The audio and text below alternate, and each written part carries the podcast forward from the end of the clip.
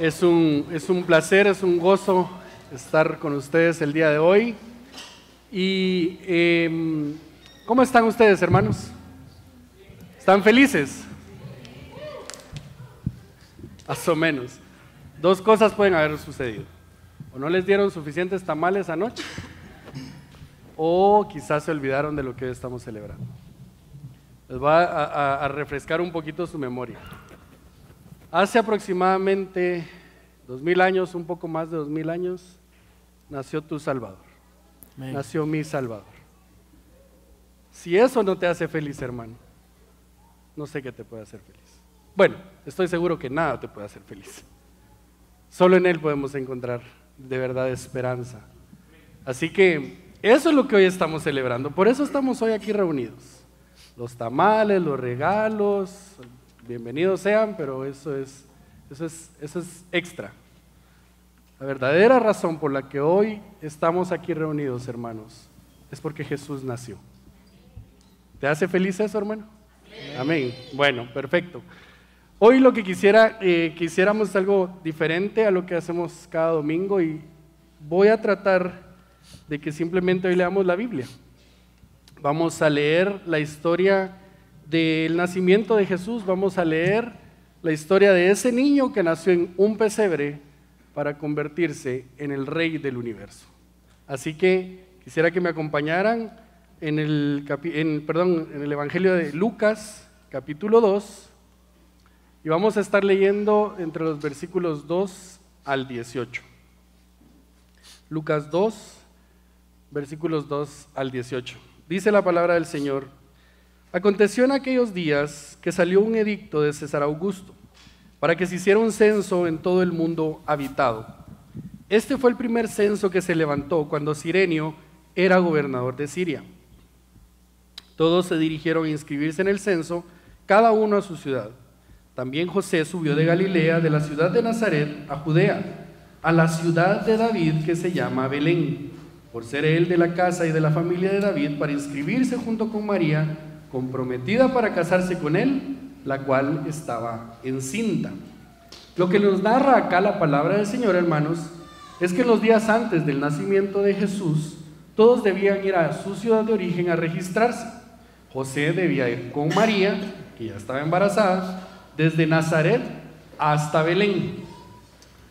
Solo para darles algunos datos interesantes de ese viaje, ese viaje probablemente les tomó una semana caminando que no habían carros, ¿verdad? El viajecito fue a pie.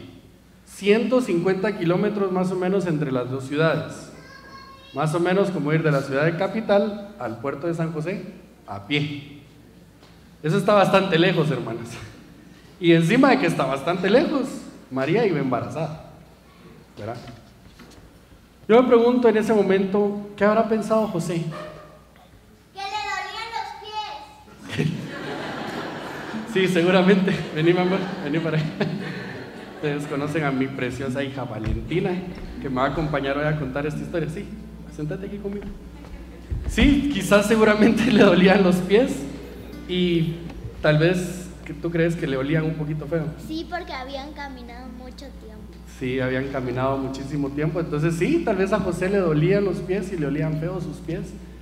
Y esto es interesante, hermanos, porque muchas veces pensamos de una forma muy poco humana acerca de los personajes bíblicos. ¿verdad? Imagínense 150 kilómetros caminando. Sí, o sea, seguro le dolían los pies, posiblemente sí le olían feito. Pero vamos a seguir leyendo la historia, ¿te parece? Sí, va. Versículo 6 dice, sucedió que mientras estaban ellos ahí se cumplieron los días de su alumbramiento. ¿De su qué? De su alumbramiento. Sí, sí, alumbramiento, sí, sí. Yo te lo voy a explicar, pequeñito. A ver, ven, ven, ven, sí. Te lo voy a explicar. Eso me lo comentó a mí mi tatara, tatara, tatara, tatara, tatara, tatara, tatara, tatara, tatara, tatara, tatara, tatara. Tatara, tatara, tatara, tatara, tatarabuela, sí, ella me comentó del alumbramiento, sí, alumbramiento, ok, dos puntos y aparte, alumbramiento. Era cuando uno llamaba a la empresa eléctrica para que le llegaran a poner la luz, sí, y el que llegaba era el que le denominaban el alumbrado, el alumbrado público, porque él trabajaba para el público, sí, y él era el que ponía la luz, y eso era el alumbramiento, ¿verdad que sí, pastor? ¿Le atiné? no, ¿No? no, es, no es eso, Ah, eh, hermana bueno. querida serpiente, no. Alumbramiento significa que María había dado a luz. María había dado a luz, eso significa alumbramiento. O sea que era. No, no, no, no era fosforescente María. Mira, pues te voy a explicar, Alex. Lo que significa el alumbramiento que María había dado a luz significa que María había tenido a su bebé, que Jesús había nacido. Eso significa. Ah, sí, sí, eso era, sí, eso. Eso era. Bueno, sigamos leyendo en el versículo 7, ¿les parece? Sí. Dice, y dio a luz a su hijo primogénito, lo envolvió en pañales y lo acostó en un pesebre, porque no había lugar para ellos en el mesón. En la misma región habían pastores que estaban en el campo, cuidando de sus rebaños donde, durante las vigilias de la noche.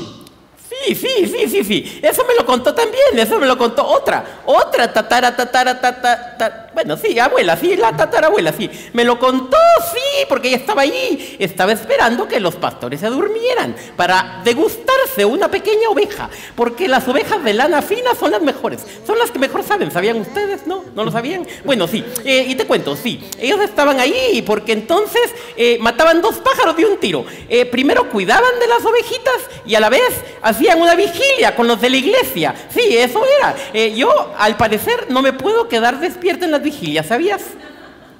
No te podés quedar despierta en las vigilias, ¿cómo así? Sí, es que, mire, le voy a comentar. Y esto para que lo tomen en cuenta para la siguiente. Es que, mire, a las 4 de la mañana siempre, siempre ponen a la, señora a contar su testimonio y se tarda como dos horas. Y siempre que el Señor la sanó y que todo bien. ¿Y por qué no lo dijo desde el principio? ¿Por qué no lo dijo desde el principio? Yo me quedé dormida ya, ya me quedo dormida. Sí, por eso no puedo. Las vigilias en la iglesia. Sí, eso no puedo. Bueno, está bien, sí. Más de algunos de nosotros nos hemos quedado dormidos en una vigilia, está bien.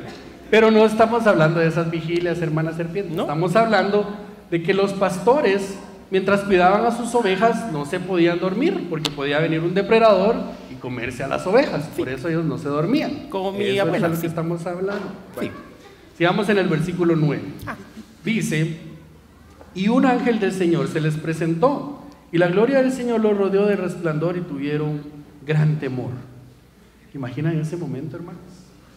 ¿Qué dirían ustedes si un ángel del cielo se les aparece? ¡Guay! Si un ángel se me aparece, ¡guau! Sería increíble, increíble, increíble. Yo le preguntaría muchas cosas, muchas cosas. Como por ejemplo, ¿cómo fue que metieron tanto animal al arca de Noé? ¿Sabías tú, serpiente? Sí, sí, eso te lo contar, porque me lo contó mi tatarabuelo, sí, la abuela, sí, me lo contó la abuela. Esa estaba ahí, me lo contó todo. Pero ¿saben qué? Si me aparece un ángel, me daría mucho miedo, le diría, vete para allá, vete para allá, me das miedo, vete.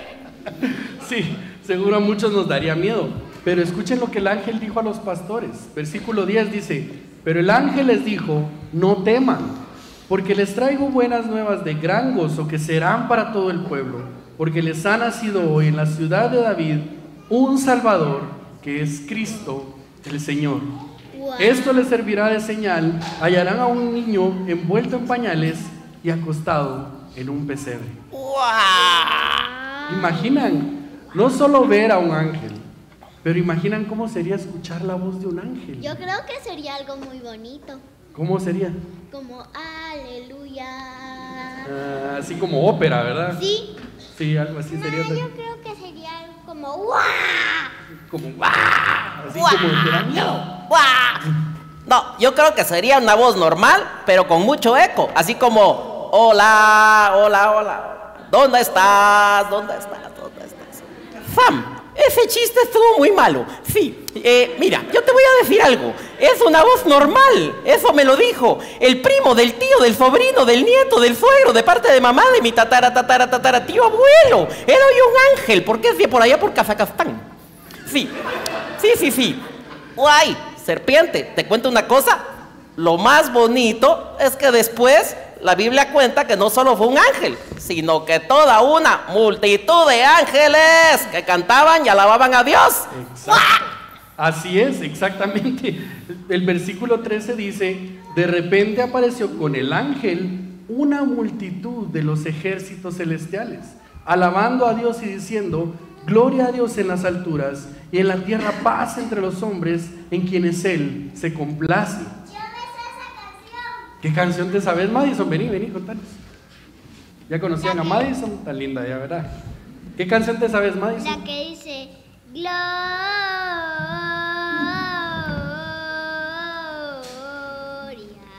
a Dios en lo alto. Qué lindo. Y mira, ¿y te gustaría que la cantemos todos juntos? Sí. ¿Verdad que sí? ¿Les parece? ¿Cantamos todos juntos esta canción? Sí. Cantemos, pues.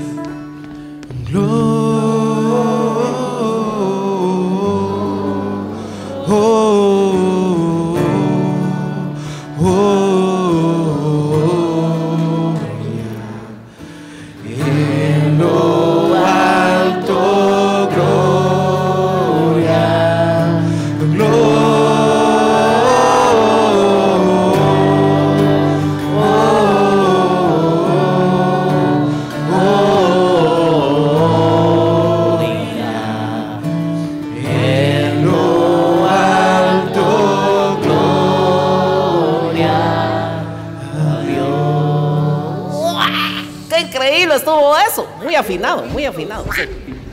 Sí, Sam, ¿verdad que es bonito escuchar cantar a todos juntos esos himnos?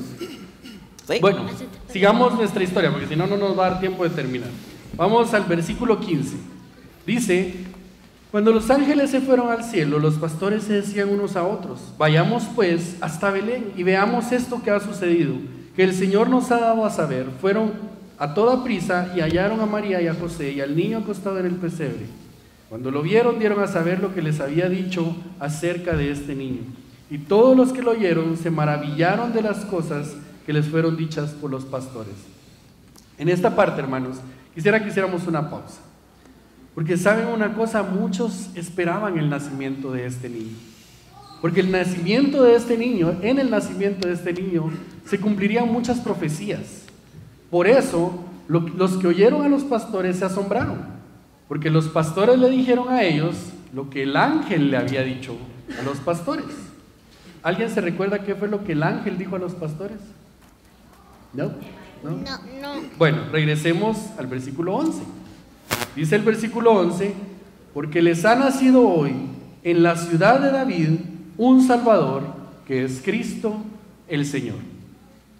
Fíjense que lo primero que dice es que este niño, este niño que acaba de nacer en el pesebre, es un Salvador. Y es que los pecados de la humanidad, hermanos, habían crecido tanto que ya no se podían quitar con nada. Ya no eran suficientes los sacrificios de animales, ya no eran suficientes los rituales. La humanidad estaba llena de pecado. Así que la humanidad necesitaba un Salvador. Y este niño que acababa de nacer en ese pesebre sería ese Salvador enviado por Dios para que pudiera vencer al pecado. Pero nosotros seguimos pecando. Sí, creo que sí, todos seguimos pecando, ¿verdad? Yo creo que pequé esta semana. Le preguntamos a tu papá. Sí, pues todos pecamos, hermanos. Y eso es justamente lo que acabamos de, de cantar en nuestra liturgia y pedir perdón por nuestros pecados. La Biblia dice que todos hemos pecado, así que todos necesitábamos un Salvador. Y hoy, hermanos, nosotros podemos estar felices porque ese Salvador ha nacido. ¡Guau! ¡Es increíble! Todos necesitábamos el Salvador. ¡Qué increíble! Pero ¿saben una cosa, amigos? En lugar de ir con los reyes, con los religiosos, Dios escogió a los pastores, que no eran los más importantes de la sociedad.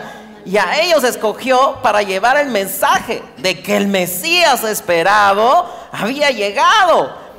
Ahora nos escoge a nosotros, que no somos los más importantes. Aunque algunos sí se creen importantes, ¿verdad? Como VIP y cosas así, ¿verdad? Bueno, no importa. Sí, bueno, no somos los más importantes porque no hemos hecho nada para merecerlo. No hemos hecho nada para merecerlo. Pero hoy, hoy, hoy nos escogió para anunciar las buenas nuevas de salvación. Somos sus escogidos para adorarlo. ¿Y saben qué más? Para anunciarlo. Exactamente, así es, exacto.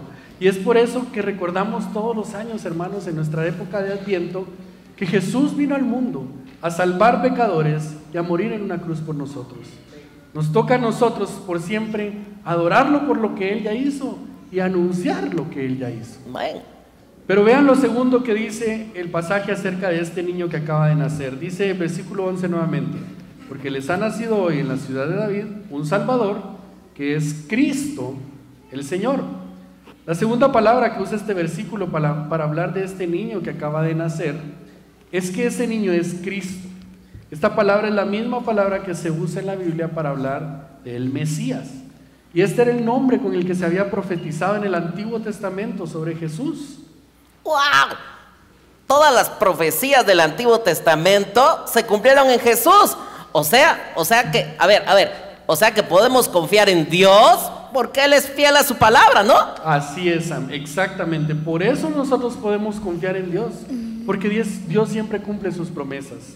Este niño que acababa de nacer, hermanos, era el Cristo, el Mesías que cumpliría todos los anhelos y esperanzas de su pueblo Israel. Pero veamos lo último que dice acerca de este niño. Nuevamente versículo 11. Porque les ha nacido hoy en la ciudad de David un Salvador que es Cristo el Señor. A ver niños, una pregunta. ¿Qué se imaginan ustedes cuando decimos el Señor? A ver Valentina. Que es alguien grande. ¿Que es grande? Ajá, muy bien. Alex. Es alguien que se le tiene que tener muchísimo respeto. Mucho respeto, sí, muy bien. Madison. Que es alguien que es muy fuerte. Exacto, muy bien. Eso es a lo que se refiere esta última palabra. Esto hace referencia a que este niño recién nacido sería el rey eterno, sería el gobernador de todo el universo. El profeta Isaías había hablado de este rey. En Isaías 9, 6 al 7 dice, porque un niño nos ha nacido, un hijo nos ha sido dado, y la soberanía reposará sobre sus hombros, y se llamará su nombre, admirable consejero, Dios poderoso, Padre eterno, príncipe de paz. El aumento de su soberanía y de la paz no tendrán fin. ¡Wow! Eso nos da esperanza, ¿verdad que sí? Sí. Porque dice, la paz no tendrá fin, no tendrá fin, serpiente. Sí, eso me ayuda a mí. Porque yo estoy muy ansiosa, estoy como ansiosa y que no tengo esperanza y estoy triste, estoy triste. Pero al oír de este Jesús, este admirable consejero, este Padre eterno, este príncipe de paz, eso me da esperanza, me da mucha, mucha esperanza. Sí, eso, sí, eso sí, Sí, me da. yo, yo creo que a todos nos da esperanza. Entonces lo que celebramos el día de hoy, hermanos, no es algo que quedó en el pasado, sino que celebramos que ese niño que nació en el pesebre también nos trajo esperanza para el futuro. Wow, y esa es una buena noticia, porque hoy muchos están tristes. Ay, pasan las fiestas tristes porque se les fue la esperanza, porque no tienen esperanza. Pero nosotros somos escogidos para ir y anunciar que este admirable consejero es el príncipe de paz y su paz no tendrá fin. Así es, así es, Sam, exactamente. Así que hoy celebramos, hermanos, un evento histórico. El nacimiento de Jesús sucedió en un lugar y en una fecha. Este es un evento real, esta es una historia real. Pero también celebramos, hermanos, que ese niño que nació en un pesebre por medio de su vida, su muerte y su resurrección, se convirtió en nuestro Salvador para limpiar todos nuestros pecados. Se convirtió en Cristo, el Mesías, para cumplir todos nuestros anhelos y darnos esperanza. Pero también se convirtió en el Señor, el Rey de todo el universo, para derrotar a todos sus enemigos y darnos a nosotros una esperanza de paz eterna. A ver, niños, otra vez. Después de escuchar esta historia, ¿qué piensan de Jesús? A ver, Alex, ¿qué piensas de Jesús? De que Jesús es más grande que Shazam. Que Shazam. Uluru, esa sí es nueva. Tienen que ver Shazam. Jesús es más grande que Shazam, que, que Iron Man, que Capitán América, que Hulk. ¿sí? Más grande que todos esos. Muy bien. A ver, Madison. Que Jesús perdonó todos nuestros pecados. Todos nuestros pecados, hasta los de esta semana, ¿verdad? Así es. Valentina, ¿qué pensás al oír esta historia? que la historia de Jesús me encanta y me dan ganas de cantar. Así es. A todos ah, nos dan ganas de cantar, sí, ¿verdad? Sí, a mí también, a mí también, yo puedo, puedo opinar. Sí, sí. Después de oír toda esta historia, a mí me dan ganas de cantar y alabarle. Iglesia, vamos a cantarle y alabarle juntos. ¡Vamos! Pongámonos de pie, iglesia, y alabemos al Señor. Porque hoy, hace dos mil años, Jesús nació en un pesebre y ese niño se convirtió en el Rey de todo el universo. Venid, fieles todos, a Belén marchemos, de gozo triunfante y llenos de amor al Rey.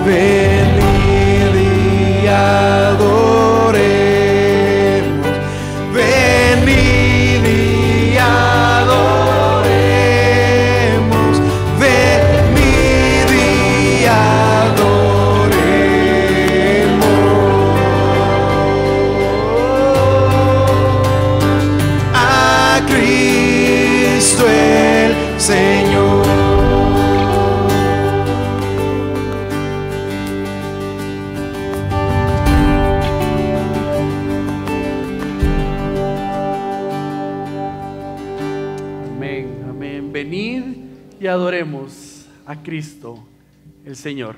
Vamos a seguir adorando al Señor, hermanos. Y todo lo que nosotros podemos disfrutar durante este tiempo de Navidad, los regalos, las luces, el arbolito, son imágenes que nos ayudan a recordar quién es Dios y lo que Él ha hecho por nosotros.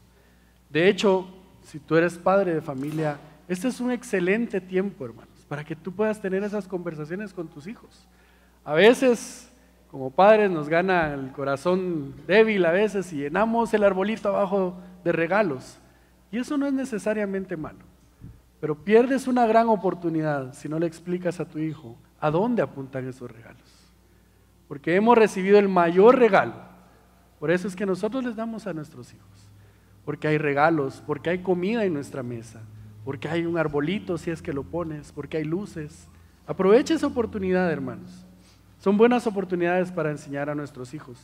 Pero hay una forma de recordar, hermanos, quién es Dios y lo que Él ha hecho por nosotros, que fue instituida por el mismo Jesús, y es la Santa Cena.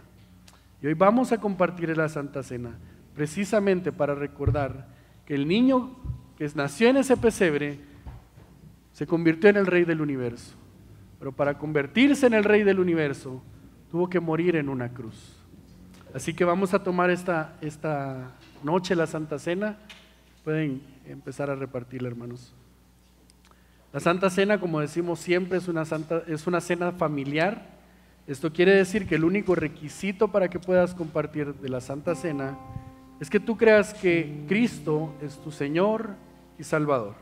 Porque eso es precisamente lo que nos hace parte de la familia del Señor. Mientras terminan de repartir los elementos, la palabra nos invita, hermanos, antes de tomar la Santa Cena, meditemos en nuestro corazón. Porque como bien decía Madison, seguramente todos hemos pecado. Así que les voy a dar un momento para que podamos tomar, meditar en nuestros corazones. Y si es necesario, hermanos, ponte a cuentas con el Señor. Confiesa tu pecado y, y pon tu fe en el sacrificio de Cristo Jesús. Meditemos, hermanos.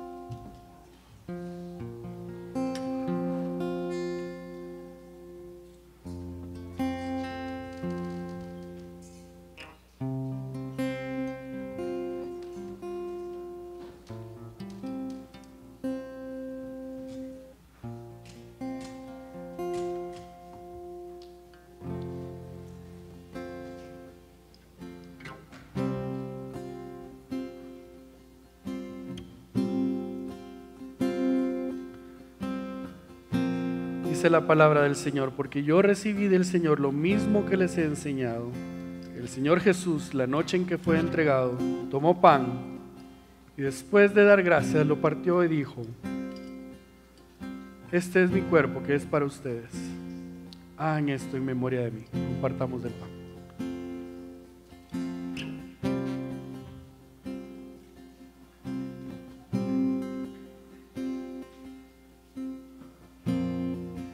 misma manera tomó también la copa, después de haber cenado diciendo, esta copa es el nuevo pacto en mi sangre. Hagan esto cuantas veces la beban en memoria de mí. Tomemos de la copa.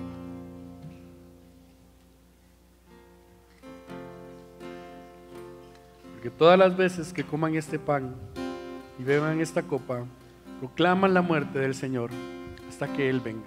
Eso es lo que estamos haciendo, hermanos. Porque muchas veces recordamos al niño que nació en el pesebre. Y tenemos una imagen quizás en nuestra casa de un bebé. Cuando veas ese bebé, si es que lo tienes ahí en tu casa, o si ves una imagen, recuerda que ese bebé entregó su sangre, entregó su cuerpo para salvarte a ti. Así que adoremos a ese Dios, a ese niño que nació en el pesebre, que se convirtió en el rey de toda la humanidad por medio de la muerte la cruz. Vengo a adorarte, vengo a postrarme, vengo a decirte que eres mi Dios.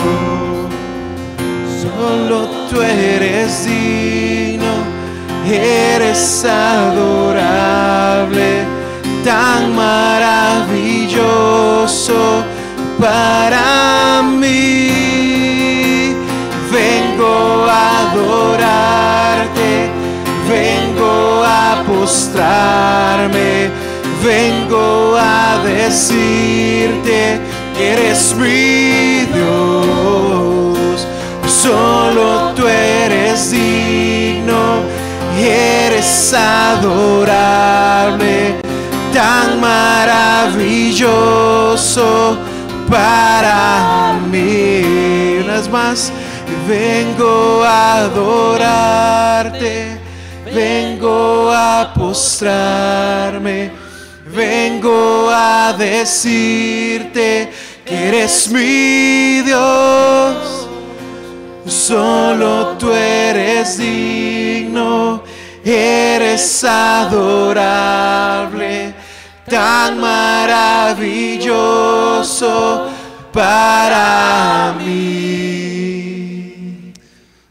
Dios, elevamos nuestras voces con profunda gratitud.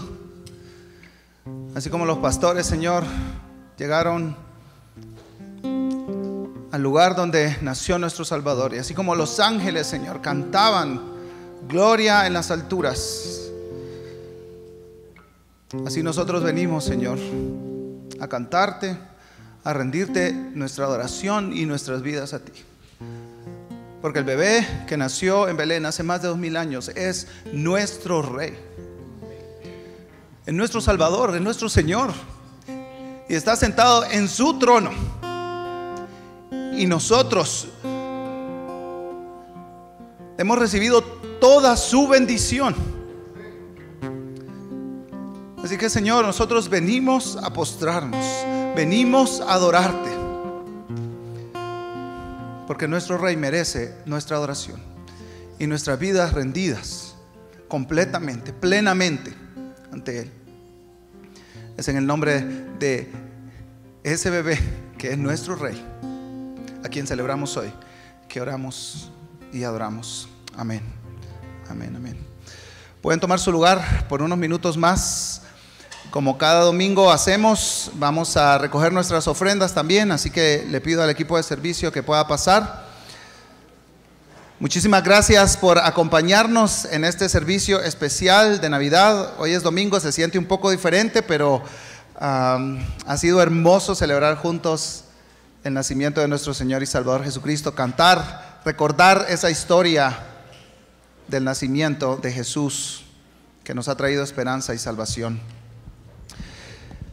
El próximo domingo es uh, 1 de enero y vamos a tener exactamente la misma dinámica que este domingo. Vamos a tener dos servicios a las 4 y a las 6 de la tarde. 4 y 6 de la tarde, igual que hoy. Así que um, les esperamos con el favor de Dios en una semana. El mismo mensaje que nos llena de esperanza y gozo es el mismo mensaje que nos impulsa a vivir nuestras vidas centradas en el Evangelio y en nuestro Señor Jesucristo. Y para despedirnos en esta tarde, vamos a hacerlo con las palabras del ángel en Lucas capítulo 2, versículos 10 y 11. Así que les invito por última vez a que me acompañen a estar de pie para ser despedidos con estas palabras. Dice la palabra de Dios en Lucas 2, pero el ángel les dijo, no teman,